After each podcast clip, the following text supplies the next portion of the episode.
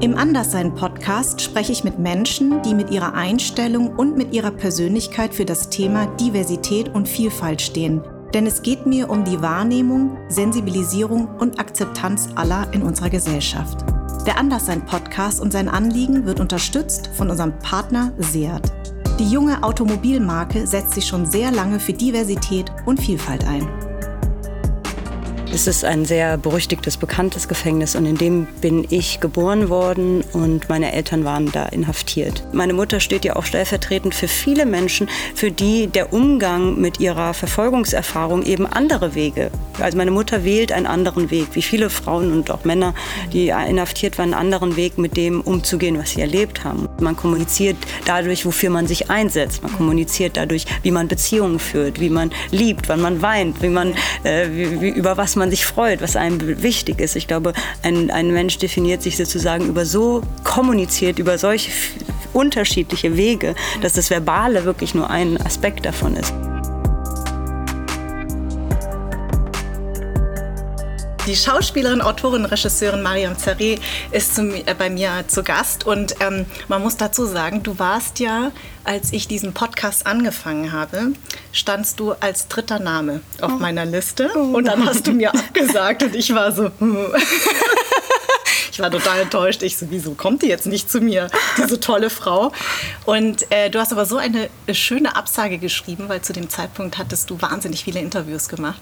Und wie es unser Schicksal so wollte, haben wir dann zusammen dieses Jahr eine Serie gedreht. Und dann habe ich gesagt, so, jetzt kommst du mir nicht aus. Ähm, ich fange bei dir ganz anders an. Normalerweise fange ich mit einem Zitat an. Ich habe dich schon in zahlreichen Filmen immer sehr bewundert. Und äh, zur Vorbereitung unseres Gesprächs habe ich mir deinen Film angeguckt, den du gemacht hast. Born in Evan. Evan? Sagt man mhm. das so? Okay. Und ich würde gerne, dass du beschreibst, was du hier drauf siehst. oh. Ich dachte am Anfang, so ist jetzt ein Bild, was aus dem Film kommt. Ich dachte, was ist das denn? Und das sind eins, zwei, drei, vier zusammengeknüllte Taschentücher, glaube ich. Ja, ja. Also und zwar habe ich deinen Film angeguckt und ich schwöre dir, ich habe von vorne bis hinten durchgeheult. Mhm. Das war so toll. Du hast einen Film gemacht. Ich war total unvorbereitet, als ich diesen Film geguckt habe. Ich habe extra nichts gelesen. Ich wollte wirklich reingehen, so wie ich es in den meisten in meisten Filmen, ich versuche keine Kritiken vorher zu lesen, auch nicht inhaltlich mhm. irgendwas. Und ich, mich hat das total geflasht. Mhm. Also du hast einen Film gemacht, ähm, einen Dokumentarfilm. Und ich habe ja vor wann war das? 2004 habe ich einen Dokumentarfilm gemacht. Also wenn ich dein Werk sehe und mein Werk, denke ich mir so, öh. ist aber sehr dilettantisch, was ich damals gemacht habe. Ähm, und zwar, äh, ja, erzähl mal inhaltlich, worum es geht unseren Zuhörern. Ähm, genau, also ich habe einen äh, Film gemacht über die vielleicht Menschenrechtsverbrechen in den 80er Jahren im Iran und bin ausgehend von meiner eigenen Autobiografie ähm, über ein Gefängnis, in dem in den 80er Jahren, also 88, ein Massaker stattgefunden hat und sehr viele Menschen ermordet worden sind. Und das ist ein sehr berüchtigtes, bekanntes Gefängnis und in dem bin ich geboren worden und meine Eltern waren da inhaftiert. Und, ähm, Aber nicht zusammen, ne? Die waren nicht zusammen inhaftiert? Doch, die in waren einer Zelle. Nein, nein, nein natürlich eben, nicht. Frauen genau. und Männer waren ja, natürlich getrennt, getrennt, aber im gleichen Gefängnis, mhm. im Erwin-Gefängnis. Und ähm, Ursprünglich wollte ich eben eine, einen Film darüber machen, ähm, was es bedeutet, sozusagen in zweiter Generation, nach so, ähm, nach, ja, die, äh, in dem die Eltern sozusagen Verfolgung erlebt haben in einem anderen Land, wie sozusagen die Folgen davon sind für das Leben der zweiten Generation und deren Beziehungen zu, zueinander und, ähm, und wollte sozusagen ursprünglich gar nicht in dem Film vorkommen und habe dann innerhalb der erst, des ersten Jahres, wo ich recherchiert habe, herausgefunden, dass ich eigentlich diesen Film gar nicht erzählen kann, wenn ich nicht auch erzähle, ähm, ausgehend von meiner eigenen Autobiografie, mich sozusagen auf die Spurensuche begebe und diese ganzen, diesen ganzen Prozess, Prozess sichtbar mache, was es bedeutet, sich zu so einer Vergangenheit anzunähern in einem Land, in das man nicht mehr reisen kann, in dem über Geschehnisse, über die Eltern nicht mehr sprechen können oder ähm, ja, wie, wie man so diese langsame, äh, das Auseinandernehmen und Entfalten von von Erlebnissen sozusagen in der, in der Gegenwart, wie, wie, wie dieser Prozess stattfinden kann darüber. Du hast ja dreieinhalb Jahre an diesem Film gearbeitet, ne? Äh, insgesamt richtig? eigentlich sechs, also oh, ja genau, also vielleicht so, es fing 2000 Ende 2014 hatte ich die Idee und habe dann angefangen zu recherchieren und habe dann die ersten Aufnahmen 2015 noch selber mit der eigenen Kamera gemacht und dann so der erste und der erste so richtig offizielle Drehtag war dann 2016 und bis 2019 ja 2019 habe ich den Film fertiggestellt. Und was ja total berührend ist, ist ja, ähm, dass der Film eigentlich anfängt, dass du deiner Mutter einen Trailer gezeigt hast. Ähm, und äh, man sieht, also, also ich meine, es ist wahnsinnig emotional. Man sieht, dass es ein ganz emotionales Thema ist und dass es eigentlich in diesem Film auch darum geht, dass du nicht mit deiner Mutter darüber reden kannst. Mhm. Ähm, wie, wie, als du diesen Trailer gemacht hast, das war mit dem Material, was du selber schon gedreht hattest, mhm. hattest du da schon die Idee, dass ihr drin vorkommen müsst? dass es eure Geschichte sein wird? Ja, das ist, ist interessant, dass du das fragst, weil ganz ursprünglich wollte ich wirklich nur die anderen Kinder, es gab andere Kinder, die im Gefängnis geboren worden sind oder die mit ihren Eltern inhaftiert worden sind, eigentlich die porträtieren und mhm. was aus denen geworden ist und wie ja. deren Leben. Und ich habe aber irgendwie intuitiv schon sehr früh irgendwie eine Kamera gehabt und einfach draufgehalten, weil ich immer den Eindruck hatte, das, was zwischen uns auf persönlicher Ebene passiert, hat auch immer etwas, was so darüber hinausdeutet und irgendwie etwas erzählt über, über, über, eine, ja, kollekt, über eine kollektive historische Vergangenheit. Also das, was im Persönlichen ist, hat immer auch etwas, was sozusagen nicht nur für uns gilt, sondern für, für diese ganze Generation und diese Beziehungen zwischen, also ein bisschen so wie so eine Stellvertreterfunktion. Mhm, mhm. und damals habe ich dann einfach intuitiv was aufgenommen und es geschnitten und ich glaube auch vielleicht unbewusst auch um so eine so ein Einverständnis oder Einvernehmen gebeten, ob mhm. das okay ist, dass ich, und, dass ich mich unserer Geschichte annähere, ob ich jetzt vorkomme vor der Kamera oder nicht. Ja. Weil das ist ja schon irgendwie so eine, so eine komplizierte Angelegenheit, weil das ja doch zwei Menschen, also zwei Generationen betrifft. Eben. Und bei uns natürlich stellvertretend Mutter und Kind, ja. dass auch beide damit... Ähm, einverstanden sind. Und, ähm, man muss dazu oder man muss erwähnen, dass deine Mutter dir das gar nicht erzählt hatte, dass du in Evan geboren bist, in diesem Gefängnis, sondern du hast es durch Zufall erfahren. Als oder? Kind, Als ja. Als Kind, genau. Mhm. Und zwar von deiner Tante, glaube genau. ich, ne? die in äh, väterlicherseits, genau. die du auch in dem Film getroffen hast. Genau. Was hat sie denn gesagt? Kannst du dich daran erinnern? Ähm, ja, es ist ihr sozusagen, sie hat es gar nicht explizit mir gegenüber gesagt, sondern ich habe es sozusagen gehört, wie sie es zu meinem Onkel gesagt hat. Ah. Und zu dem Zeitpunkt, also ich habe meinen Vater mit neun erst kennengelernt, der war eben viele Jahre, äh, sieben Jahre insgesamt inhaftiert. Und dann gab es halt verschiedene Etappen später in meinem Leben, in dem das, also mein spät, spätestens, ich glaube mit 18 oder so, hat mir dann mein Vater auch seinen Asylantrag äh, gegeben und da waren dann sehr explizite auch äh, Beschreibungen seiner Haft und Folter und all das. Das heißt, mit 18 war ich dann schon ziemlich aufgeklärt darüber, was ähm, alles, was mein Vater mir erzählen konnte ja. und meine Mutter ähm, und meine Mutter nicht. Und, ähm, das heißt, dein Vater konnte darüber reden, mhm. wie man ja auch im Film merkt. Mhm. Deine mhm. Mutter ist genau am 24.12. mit dir in Frankfurt am Main angekommen. Kannst du kurz nur ähm, erzählen, wie es dazu kam, dass ihr ausgerechnet nach Deutschland gekommen seid und warum Frankfurt? Ja, also das ist wirklich einfach ein Zufall letztendlich gewesen. Wir waren auf dem Weg in die USA, weil wir dort Verwandte hatten mhm. und ähm, sind dann am Frankfurter Flughafen nicht weitergelassen worden. Und ähm, also wir haben kein Visum bekommen für die USA. Und zu dem Zeitpunkt, Anfang, das war 1985, zu dem Zeitpunkt gab es noch Gesetze in Deutschland, die eben, bevor sozusagen die Asylgesetze verändert worden sind, wurden zu der Zeitpunkt sehr viele eben politische Flüchtlinge aus dem Iran ähm, ich glaube davor auch aus Afghanistan, äh, aufgenommen. Das heißt, wir hatten dann äh, das Glück, also meine Mutter hat erst versucht, weiter in die USA zu kommen, bestimmt äh, eine ganze Zeit lang, ein, zwei Jahre, und bis sie dann irgendwann eigentlich aufgegeben hat und gesagt hat, okay, wenn wir hier politisches Asyl bekommen, dann, ähm, dann bleiben wir hier. Ne?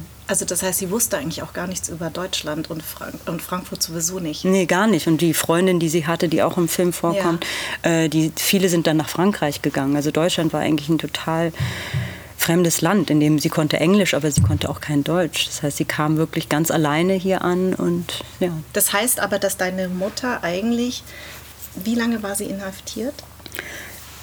Ähm, ich, ich, so, ich de denke mal so in, in, um so ein, ich kann es gar nicht ganz genau sagen, aber sozusagen um so ein Jahr rum oder ja. anderthalb, ja. Und ähm, das heißt, dass, dass, dass der erste Schritt in die Freiheit war eigentlich in Frankfurt? Äh, sie ist erstmal natürlich äh, entlassen worden im Iran noch ja. und bis sie fliehen konnte, ähm, hat es auch noch einiges an Zeit vergangen. Ja. Und ähm, und dann, genau, dann ist sie dann nach Deutschland gekommen. Also, beziehungsweise hat es dann versucht, hat dann versucht zu fliehen. Und ähm, kannst du sagen, oder ich meine, sie hat das ja in diesem Interview, man muss sagen, deine ähm, Mama ist jetzt zu dem Zeitpunkt, wenn wir die Folge äh, ausstrahlen, ist die Oberbürgermeisterin Bürgermeisterin. von, Bürgermeisterin ja. von Frankfurt. Achso, gibt es da einen Unterschied? Ja, also es gibt in jeder so Kreisstadt, so glaube ich über 150.000 Einwohner, 100.000 ja. Einwohner, gibt es immer einen eine, Ober, ein Ober, eine Oberbürgermeisterin und eine Bürgermeisterin. Also ah. es ist dann ab der Größe der Stadt aufgeteilt auf zwei Menschen sozusagen so. mit bisschen anderen Funktionen. Also die Bürgermeisterin wird von der Partei gestellt und der, die Oberbürgermeisterin wird von den, von, vom Volk sozusagen gewählt, ah, also von okay. den Wählern. Also ist die Bürgermeisterin von Frankfurt ja. und die erste mit Migrationshintergrund, oder? Oder Vordergrund, oder? Ich denke, ich weiß gar nicht im Moment, ich denke schon, also Frau auf jeden Fall und äh, Migrationshintergrund, ich, also von so einer großen Stadt auf jeden ja. Fall, ja. Also das ist wirklich total aufregend. und ähm, äh, das, das, ähm, ist die denn, deine Mami, hat sie eigentlich viel über ihre eigene Familie mal erzählt? Also warum sie auch so ein politischer Mensch war und sich damals auch so ähm, äh, engagiert hat, warum sie so ist, wie sie ist? Weil von dein, der Familie deiner Mutter erfährt man ja sehr wenig, auch in dem Film. Es mhm. ist ja eher dein Papa, ne? Mit ja. der Tante und so. Also von der, deiner Mama-Seite erfährt man ja relativ wenig. Ja, ich muss auch sagen, dass ich da auch immer so immer Widerstände auch wohl, weißt du, dir würde ich natürlich alles erzählen, aber ja. ich muss auch sagen, dass ich auch immer wieder Widerstände habe, öffentlich sozusagen über meine Familie zu sprechen, ja. weil für mich dient sozusagen das, was ich am Anfang meinte mit so einer Stellvertreterfunktion, ja. für mich dient sozusagen die, die, die Familie oder das Persönliche wie so die Klammer des Filmes und das, was ich sozusagen im Film teile, ist das, was ich teilen möchte, möchte weil ich sozusagen das, den persönlichen Raum als einen total schützenswerten mhm. Raum erzähle. Wie mhm. du weißt, ich habe ja weder soziale Medien oder nichts. Ich bin ja, ja da ja sehr, äh, sehr zurückgezogen. Deshalb erzähle ich da eigentlich gar nicht, weil ich denke, es ist ein, ja, ein sehr, ähm, ja, ein ganz besonderer Ort und da die Beziehungen müssen irgendwie geschützt werden. Und mir ging es nie darum, sozusagen unsere Familie in die Öffentlichkeit zu zerren, sondern zu sagen, wir sind, all das, was wir erlebt haben, gilt eben nicht nur für uns, sondern es gilt für viele. Und damit es sozusagen, damit man dazu einen Bezug entwickeln kann, ähm, muss man auch sichtbar werden. So. Ja. Aber deshalb erzähle ich eigentlich nicht so gerne was darüber. Das verstehe ich und das respektiere ich auch total. Ich finde, das ist dir auch echt wirklich gut gelungen und ich habe dich sehr bewundert, dass du auch immer ähm, ich sage immer gerne, ich bin sehr gerne persönlich, aber niemals privat. Mhm. Und das Privat hast du auf jeden Fall sehr geschützt, obwohl deine Eltern sehr viel Persönliches erzählen, also vor allem dein Papa. Ähm, ich denke mal auch, dass das für deine Mutter gar nicht so einfach war, weil sie diese öffentliche Funktion auch hat, oder? Also das war wahrscheinlich auch etwas, was du immer im Hinterkopf hattest. Ähm, ja und nein. Also natürlich hatte ich über 120 Stunden Material und da ist natürlich auch viel mehr Material mit meiner äh, Mutter auch dabei und Interviews auch mit meinem Vater. Aber also diese dramaturgische Struktur auch des Filmes, der ja immer größere Kreise zieht, wo es anfängt sozusagen von einer ganz von einem persönlichen Ausgangspunkt, dann die unmittelbare Familie, die Freunde, dann die Konferenzen und mhm. äh, dann dann wird das ja immer globaler, bis ich dann irgendwann fast in den USA und weiß ich nicht wo bin. Also diese diese diese Bewegung ist etwas, was, ähm, ähm, ja, was sozusagen auch einer dramaturgischen Struktur folgt, weil ich auch irgendwie sehr genau darauf geachtet habe, die Balance zu finden, wann ist sozusagen was, wann ist das Persönliche sozusagen politisch, wann ist das Individuelle auch kollektiv, wann ist das, ähm, wann ist das ähm, ja auch universell. Und dafür musste ich so ganz genau sozusagen den Faden finden, zu sagen, was, und gerade diese, diese Leerstellen, ich glaube, meine Mutter steht ja auch stellvertretend für viele Menschen, für die der Umgang mit ihrer Verfolgungserfahrung eben andere Wege also meine Mutter wählt einen anderen Weg, wie viele Frauen und auch Männer, die inhaftiert waren, einen anderen Weg, mit dem umzugehen, was sie erlebt haben. Und das ist was, wo zurück zu deiner Frage, wie sie so politisch geworden ist. Ich glaube, viele, viele Dinge, die meine Mutter erlebt haben, übersetzen sich heute in ihr politisches Engagement. Ich glaube, dass die, die Erfahrung von Ungerechtigkeit und Entwürdigung und Menschenverachtung ist etwas, was sich bei ihr sehr direkt in ein, in eine, in ein politisches Handeln übersetzt hat. Mhm. Und da spricht sie eben sehr viel darüber. Yeah. Also, und damit meine ich implizit, gar nicht unbedingt explizit, aber implizit ist das, was sie sozusagen ihr Driving Force ist, mhm. ist sozusagen eine Gesellschaft zu schaffen, die sich sozusagen ganz vehement äh, erhebt gegen jegliche Form von Ungleichheit.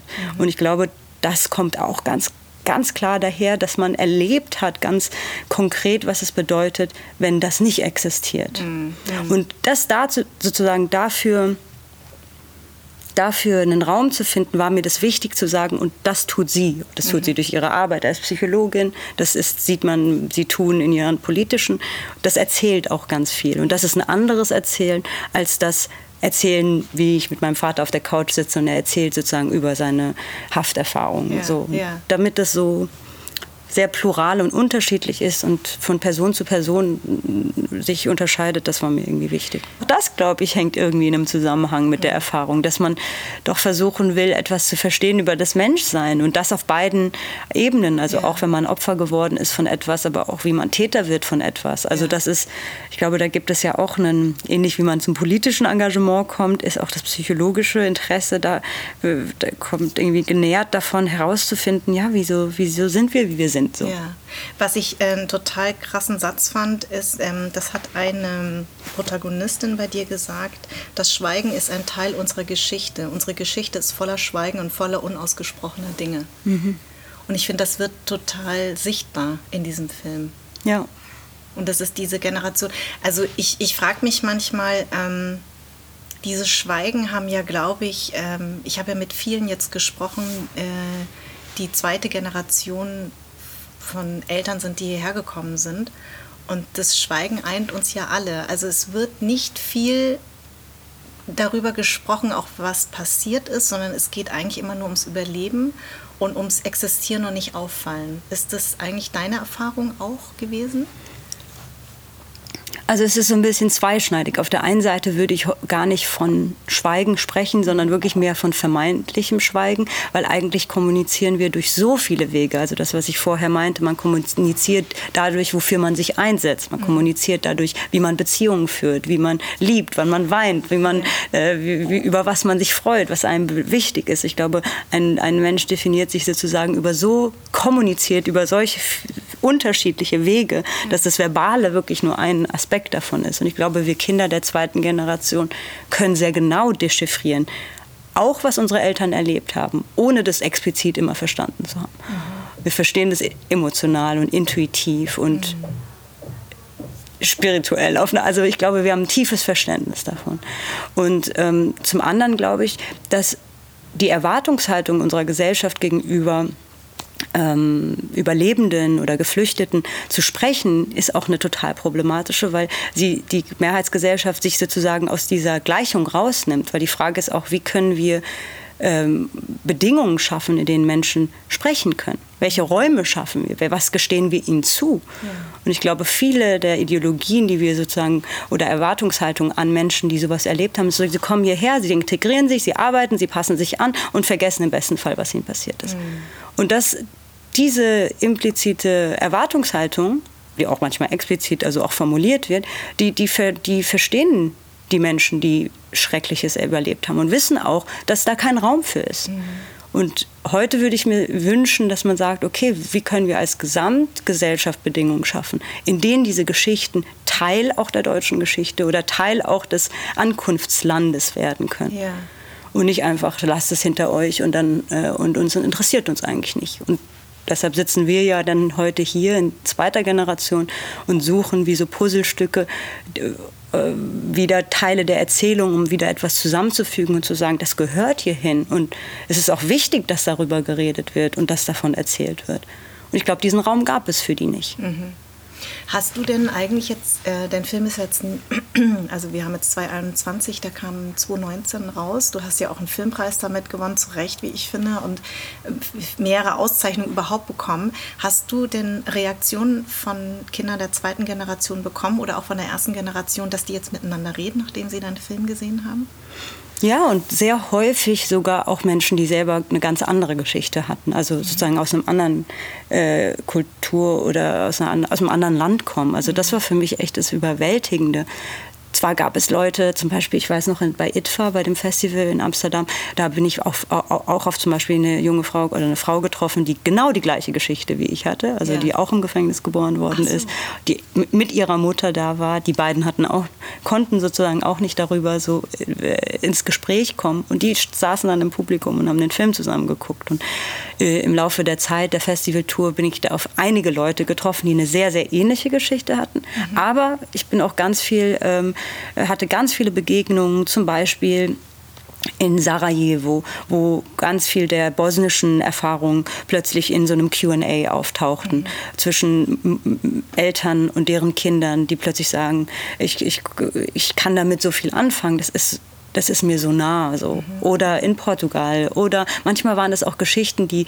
sozusagen auch jetzt, wo wir viel über den Postkolonialismus äh, reden, die schon ein bisschen weiter zurückliegen. Ja. In Jugoslawien, äh, ehemaligen Jugoslawien ist es 90er Jahre ja. gewesen.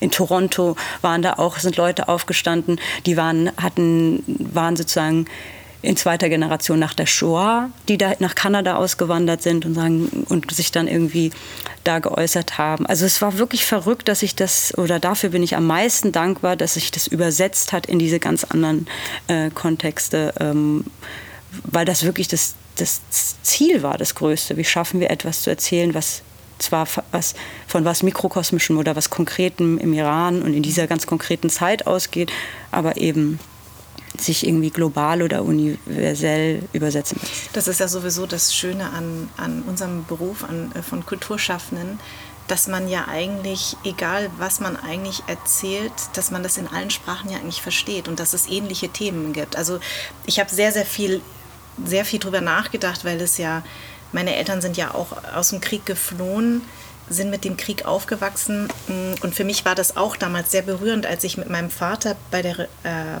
also für, bei der Recherchereise, aber auch später für den Film, es gab eine Brücke, meine Eltern kommen aus Da Nang, das war Mittel-Südvietnam, das war ja auch der erste Ort, wo die Amis sozusagen stationiert waren.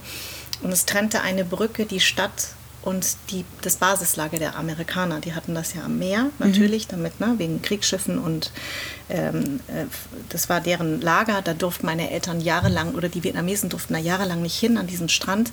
Und diese Brücke wurde Tag und Nacht beschossen von Amerikanern, weil, im, weil sie immer Angst hatten, dass die gesprengt wird und damit würde ihre Versorgung natürlich mhm. unterbrochen. Ne? Also weil das war die einzige Verbindung zur Stadt und jetzt in Danang gibt es jetzt mittlerweile vier, fünf Brücken, aber diese Brücke ist total berühmt und mein Vater hat da in der Nähe gewohnt und ist Tag und Nacht mit diesen Schüssen groß geworden. Also es war wirklich Tag und Nacht war dieses Maschinengewehrgeräusch. Ne? Damit mhm. ist er halt groß geworden. Und die haben alles auf alles geschossen, was sich im Wasser bewegt hat, weil die Vietcongs ja in, mit einfachsten Mitteln ja diesen Krieg gewonnen haben. Mhm. Und die haben sich halt unter diesen Blättern, die auf dem äh, Parfümfluss, äh, wie der mhm. übersetzt heißt, äh, sich versteckt haben. Mhm. Und ähm, äh, mit so einem dünnen Bambusstrohhalm sind die da unten mitgetaucht und haben versucht, da Bomben äh, also die Brücke zu sprengen. Ja? Und mhm. deswegen ist mein Vater so aufgewachsen. Und ich habe ja eigentlich erst auch auf dieser Recherchereise und bei dem Dokumentarfilm zum allerersten Mal mit meinen Eltern wirklich konkret über diese Zeit gesprochen.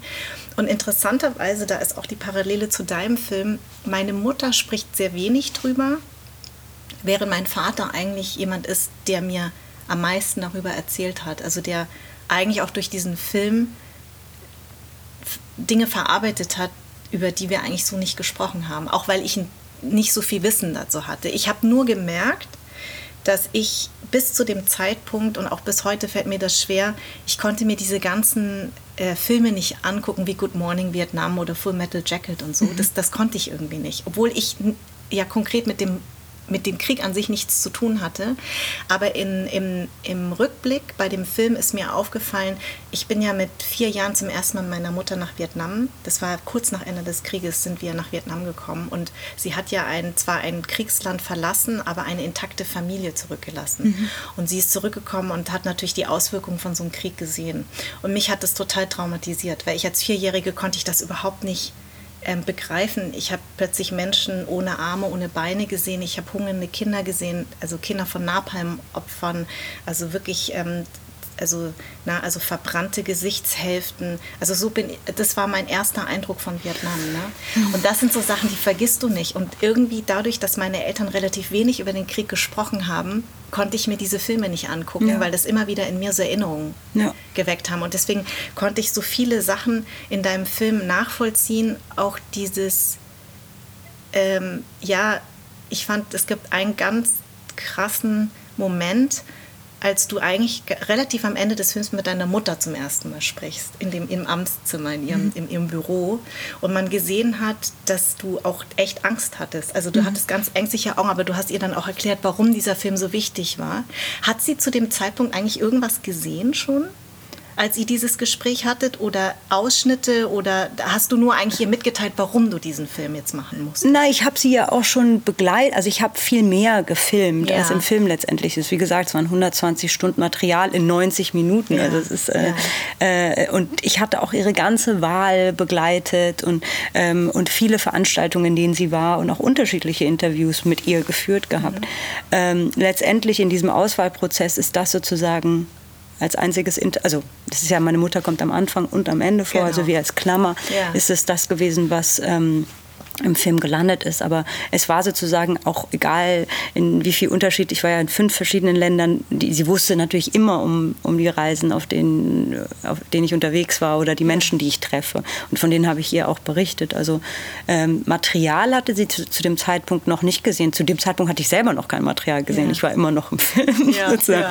Aber sie war natürlich sehr früh eingebunden in den Schnittprozess. Also sie wusste dann, hatte die ersten Rohschnittfassungen gesehen und Was war da sehr involviert.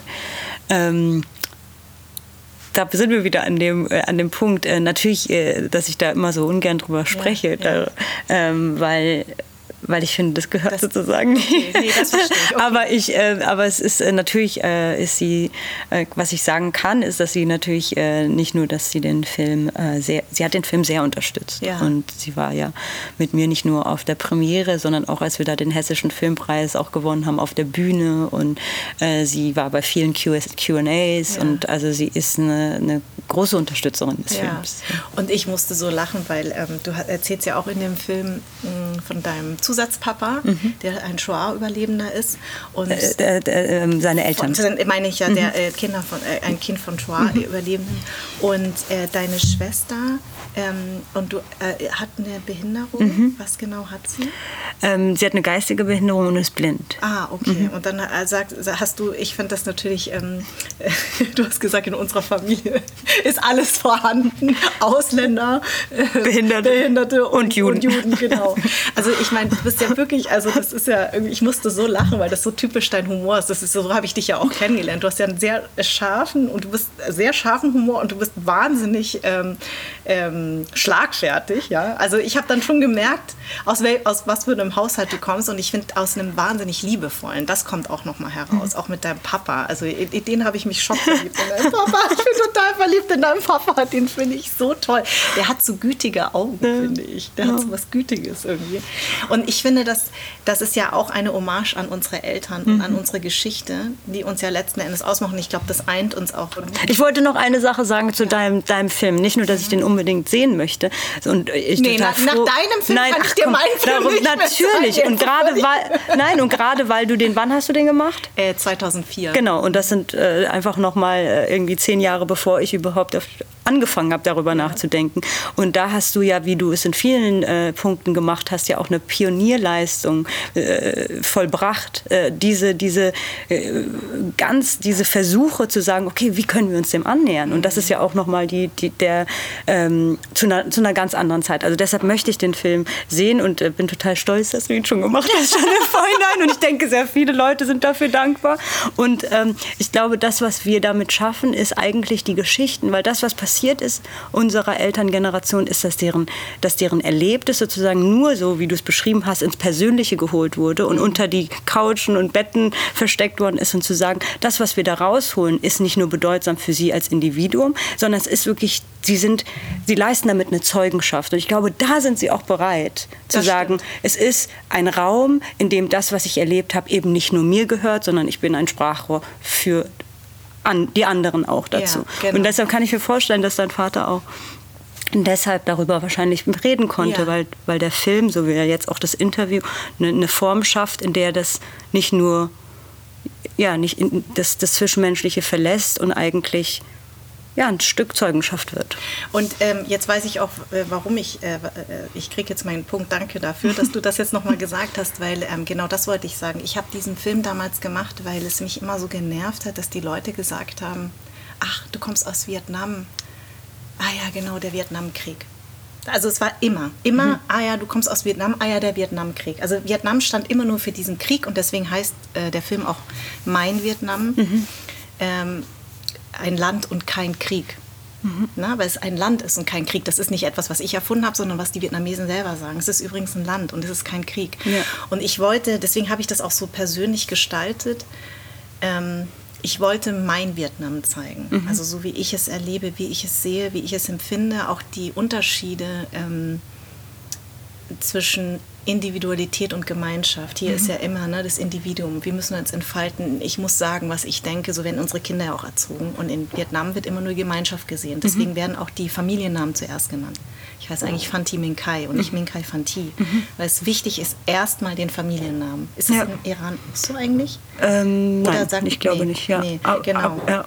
Und das ist etwas, was, äh, was äh, warum auch die Demokratie da nicht. Funktioniert hätte oder na, also haben ja die Amerikaner damals versucht ähm, also das war deren ähm, sozusagen deren Begründung warum mhm. sie na, also den Vorwand. Kommunismus ja. den Vorwand und den Kommunismus zu stürzen und so aber Vietnam ist einfach immer ein Land das äh, die Sprache ist immer das geht immer es richtet sich immer nach dem Ältesten mhm. also und es geht immer nur um die Familiengemeinschaft es geht immer um das Familienoberhaupt ja. und es geht nicht um dich selbst mhm. Also äh, jemanden zu fragen, was denkst du denn eigentlich, da ist ein Vietnamese schon meistens äh, überfordert, weil du die gar nicht so erziehst. Ja.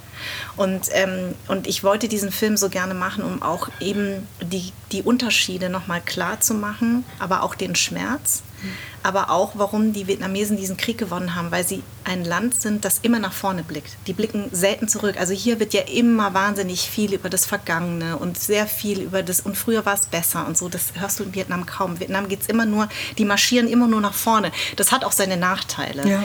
Und es, ähm, ich finde auch, dass Vietnam sich sehr, sehr verändert hat. Ich hadere momentan total damit, weil ich ähm, eigentlich so immer alle zwei, drei Jahre dahin fahre aber ich hadere sehr mit Vietnam gerade. Mhm. Einfach, das, wohin sich dieses Land entwickelt hat. Es geht nur um Geld, es geht nur um Geschäft, es geht natürlich auch sehr viel noch um, ums Überleben. Jetzt gerade durch die Pandemie ist es sowieso ganz schlimm geworden. Also, weil Vietnam war das Musterland mhm. in der ersten Welle und jetzt gerade mit der Delta-Variante äh, geht das, also sind Teile des Landes gesperrt und es geht den Menschen sehr schlecht. Die haben keinen Impfstoff. Also es ist auf jeden Fall ähm, hart gerade in Vietnam. Aber an sich, so wie meine Familie auch ist, es ist so zwischen, ich liebe sie sehr, aber auch so, dass man sich so entfremdet. Und auf der anderen Seite möchte ich natürlich nicht so arrogant sein, weil es ist ja so, es ist ja so normal, dass, dass die nach etwas streben, was wir ja schon haben. Mhm. Und es wäre jetzt vermessen, von meiner Seite zu sagen, übrigens, Geld ist nicht alles. Ja. ja. aber das ist halt total vermessen. Also deswegen, ja, deswegen, ich würde den Film heute wahrscheinlich natürlich anders machen, aber es ist ja immer so. Ich meine, damals war ich ja auch völlig naiv. Und was ich bei deinem Film so sehr mochte, war auch die filmische Ebene. Also, mhm. dass du äh, eben Metaphern benutzt hast. Äh, und das hat mich eigentlich total fasziniert, weil er fängt eigentlich fast an wie ein Spielfilm. Mhm.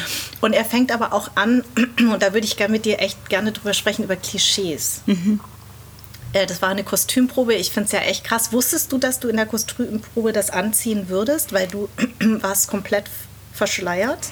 Ähm, äh, Und sagst ja in die Kamera, äh, ja. also beschwerst dich ja eigentlich, ne? Genau, über. Es war eigentlich, es hat sich ganz gut angeboten. Also es war ein Tatort, also mhm. kann ich mittlerweile auch sagen. Mhm. Und äh, normalerweise zu der Zeit war ich da sehr radikal im Ablehnen von Rollen, die so Stereotype reproduzieren. Und ähm, aber dann konnte ich aufgrund meines Filmes auch nicht so viel drehen, weil ich viel zu beschäftigt mit, mit den Dreh, eigenen Dreharbeiten war. Und dann kam diese Anfrage und ich wusste, oh, das ist was, das ist so typisch und so symptomatisch für die Filmlandschaft, wie oft man solche Rollen angeboten bekommt und damit kann ich was sichtbar machen. Mhm. Also ich weiß nicht, ob ich ein paar Jahre vorher diese Rolle überhaupt angenommen hätte. Mhm. Äh, und ich glaube auch, dass wir heute in diesen fünf Jahre, fünf Jahre später auch Gott sei Dank schon an einem anderen Punkt angelangt sind. Und ich wusste, dass es eine Kostümprobe gibt. Ich wusste nicht genau, was für, was für ein Schleier, also die jetzt von einem Kopftuch ausgehen oder einer Burka. Und dass es dann letztendlich dieses mega Klischee der Vollverschleierung war, ähm, wo ich ja aussehe wie so ein Ninja-Kämpferin. Ninja ähm, also wirklich so was Beklopptes. Ähm, und da sich ja auch so ein bisschen diese Positionalität, über der wir ja, wer erzählt die Geschichten von wem, äh, ja auch total sichtbar wird. Da ist dann irgendeine Kostümbildnerin und ein Regisseur in einem durch und durch weißen äh, äh, Produktionsteam, die sozusagen Geschichten erzählen wollen über die vermeintlich anderen. Und da kommt natürlich, kommt natürlich nur Schrott und Klischee bei raus. Mhm. Ähm, und sie bekommen sehr viel Geld dafür. Und da gab es ja jetzt genug, äh, gibt es ja nicht nur genug Proteste in der deutschen Filmlandschaft, sondern auch äh, global. Und da wollte ich noch, ist mir noch eine Sache eingefallen gerade gesagt hast, über die unterschiedliche, über Sprachen und sozusagen unterschiedliche äh, über Vietnam und dass du gesagt hast, wie die Gemeinschaft anders in, äh, äh, im Zentrum steht, jetzt im Vergleich ja. zum Individuum. Und ich dachte darüber nach, über deinen Podcast und diese, die, die, über den Titel des Podcasts mhm. und das Anderssein. Und ich fand es so interessant, dass wir so an einem Punkt angekommen sind, wo eigentlich das Anderssein gar nicht mal mehr im Fokus steht, sondern die Dekonstruktion der vermeintlichen Normativität. Mhm. Also das, was uns immer eingeredet worden ist, was die Norm ist, was wir, welchen Dingen wir uns unterwerfen müssen, was sozusagen eine gute Sprache ist, eine schlechte Sprache ist, eine gute Hautfarbe, eine gute Haarstruktur eine, eine, und, und, so, und so weiter, dass das sozusagen plötzlich in diesen ganzen postkolonialen Diskursen, wo einfach ganze Kulturen, ganzes Wissen, äh, Menschheitswissen dezimiert worden ist, dass da Leute äh, anfangen, im akademischen, aber auch im künstlerischen und im politischen zu sagen, halt, alt. Wir, wir sind an einem anderen Punkt und ähm, das ist nicht, also das ist nicht besser als das andere, mhm. sondern wir diese westliche, diese Idee von westlicher äh, Zivilisiertheit ganz stark hinterfragen müssen.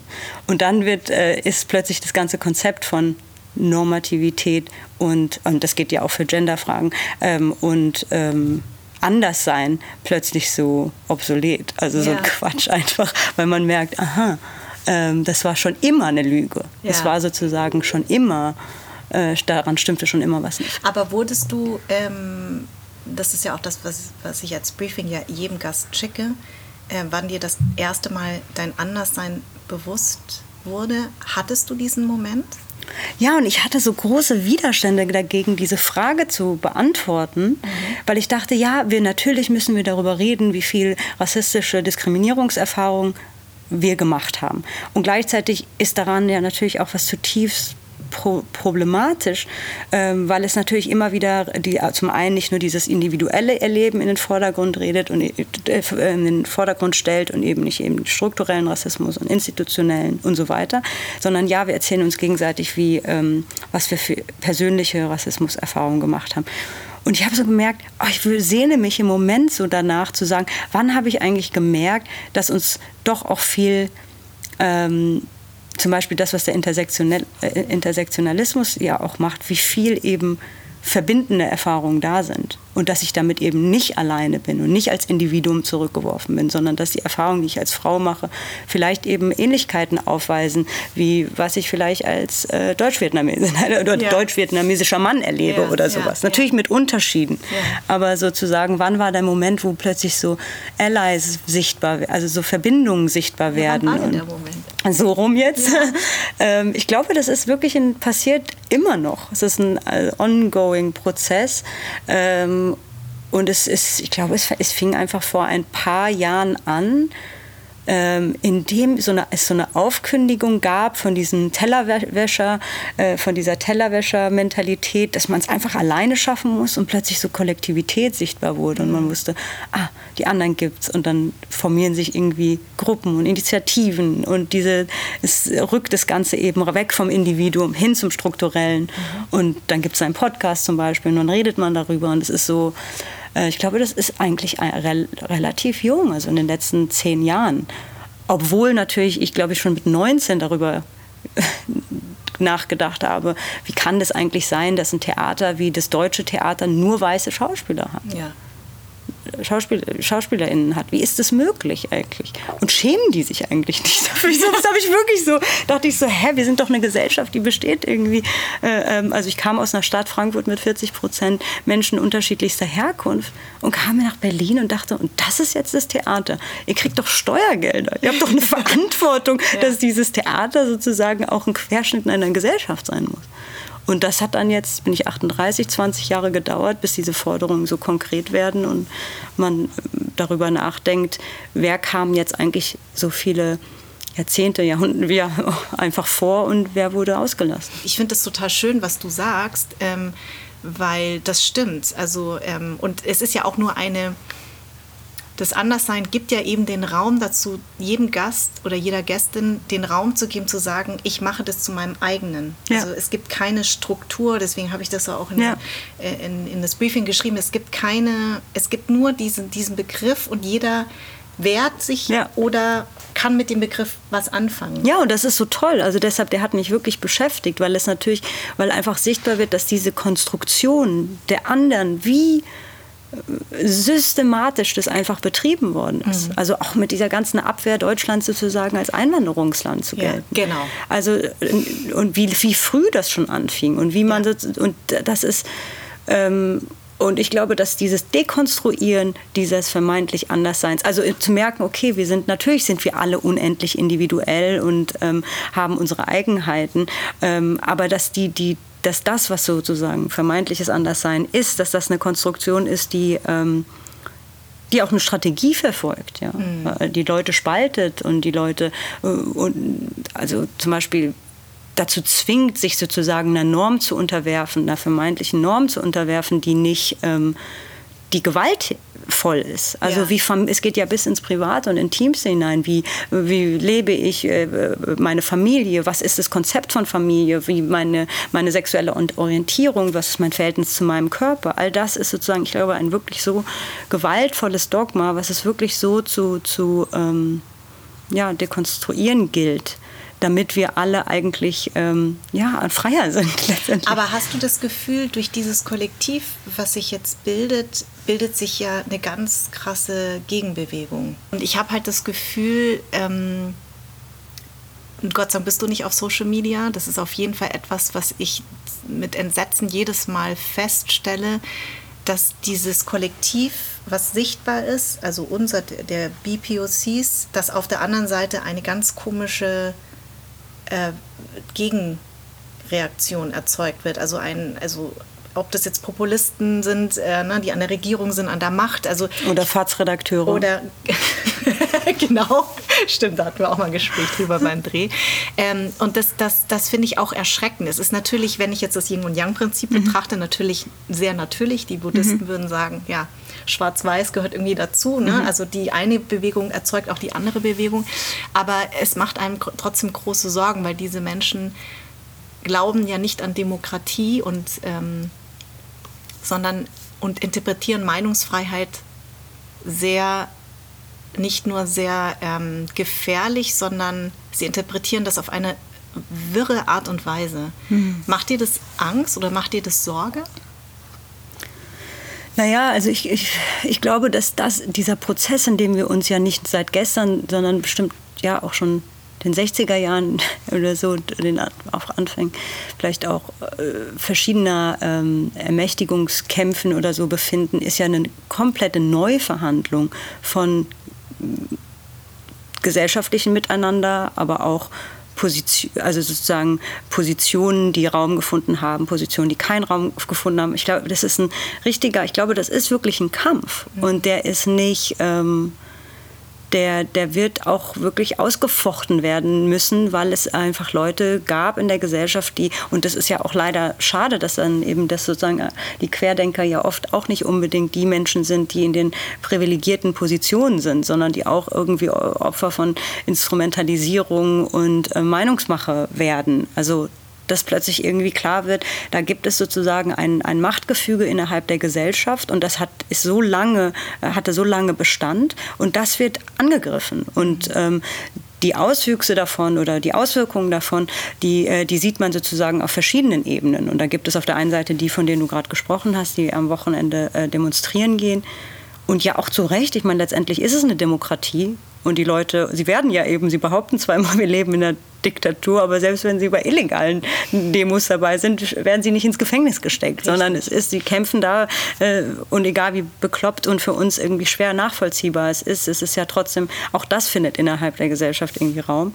Aber ich glaube, das, was mich viel mehr ähm, beängstigt, sind die ähm, machtvollen, privilegierten Positionen in den Medien, in der Wirtschaft, in, der, in diesen wirklichen Stellschrauben, die äh, von Menschen, die plötzlich merken, oh, äh, hier, ich, das, was ich immer, die Machtposition, in der ich mich befunden habe, ist jetzt unter äh, Beschuss. Und wie ähm, äh, und wie behaupte ich sozusagen weiter meine Position. Und da bin ich erschreckt darüber, wie dann irgendwie selbst so ein Spiegelartikel, ein großer Spiegelartikel, ich habe den gar nicht den gar nicht gelesen, der war sozusagen für, mit so Paywall, aber fand ich, da ging es um diese Ident um, sogenannte Identitätspolitik und wie das sozusagen unsere Gesellschaft spaltet. Und dann war wieder kein einziger Mensch von sechs oder sieben Journalisten dabei, der ähm, der selber, also anhand des Namens, man weiß es natürlich nicht irgendwie nachweislich, irgendwie in dieser Gesellschaft Marginalisierungserfahrung. Und das denke ich so, hä? Wie mhm. kann das denn sein? Also wie kann plötzlich eine durch und durch weiße Theater, äh, Institutionen, Medieninstitutionen, Museen, all das sozusagen, wo es einfach eine Homogenität gab und jetzt gibt es Ermächtigungskämpfe und von Menschen, die sagen, wir sind Teil dieser Gesellschaft und wir sind nicht mehr nur hier da, um hier zu putzen und zu, äh, das Land mit aufzubauen, sondern wir haben auch einen Anspruch an Teilhabe, dass da mit was von einer Gewalt sozusagen äh, äh, da äh, äh, gegengetreten wird. Das ist das, was mich dann so oft so erschüttert und äh, ja, das ist verwundert, verwundert mich auch, ja. Aber ja, vielleicht bin ich da auch naiv und es ist eigentlich nicht besonders ähm, überraschend. Wahrscheinlich ist es nicht überraschend, aber ähm, ich glaube, es ist, wenn es uns nicht erschüttern würde, würden wir jetzt nicht hier sitzen. Mhm. Also ich glaube, es ist echt wichtig, dass wir darüber sprechen. Mhm. Und deswegen ist dein Film so wahnsinnig wichtig mhm. und ich würde wirklich allen diesen Film so sehr ans Herz legen. Mhm. Born in Evan, also ich sage euch, ähm, legt euch Taschentücher bereit.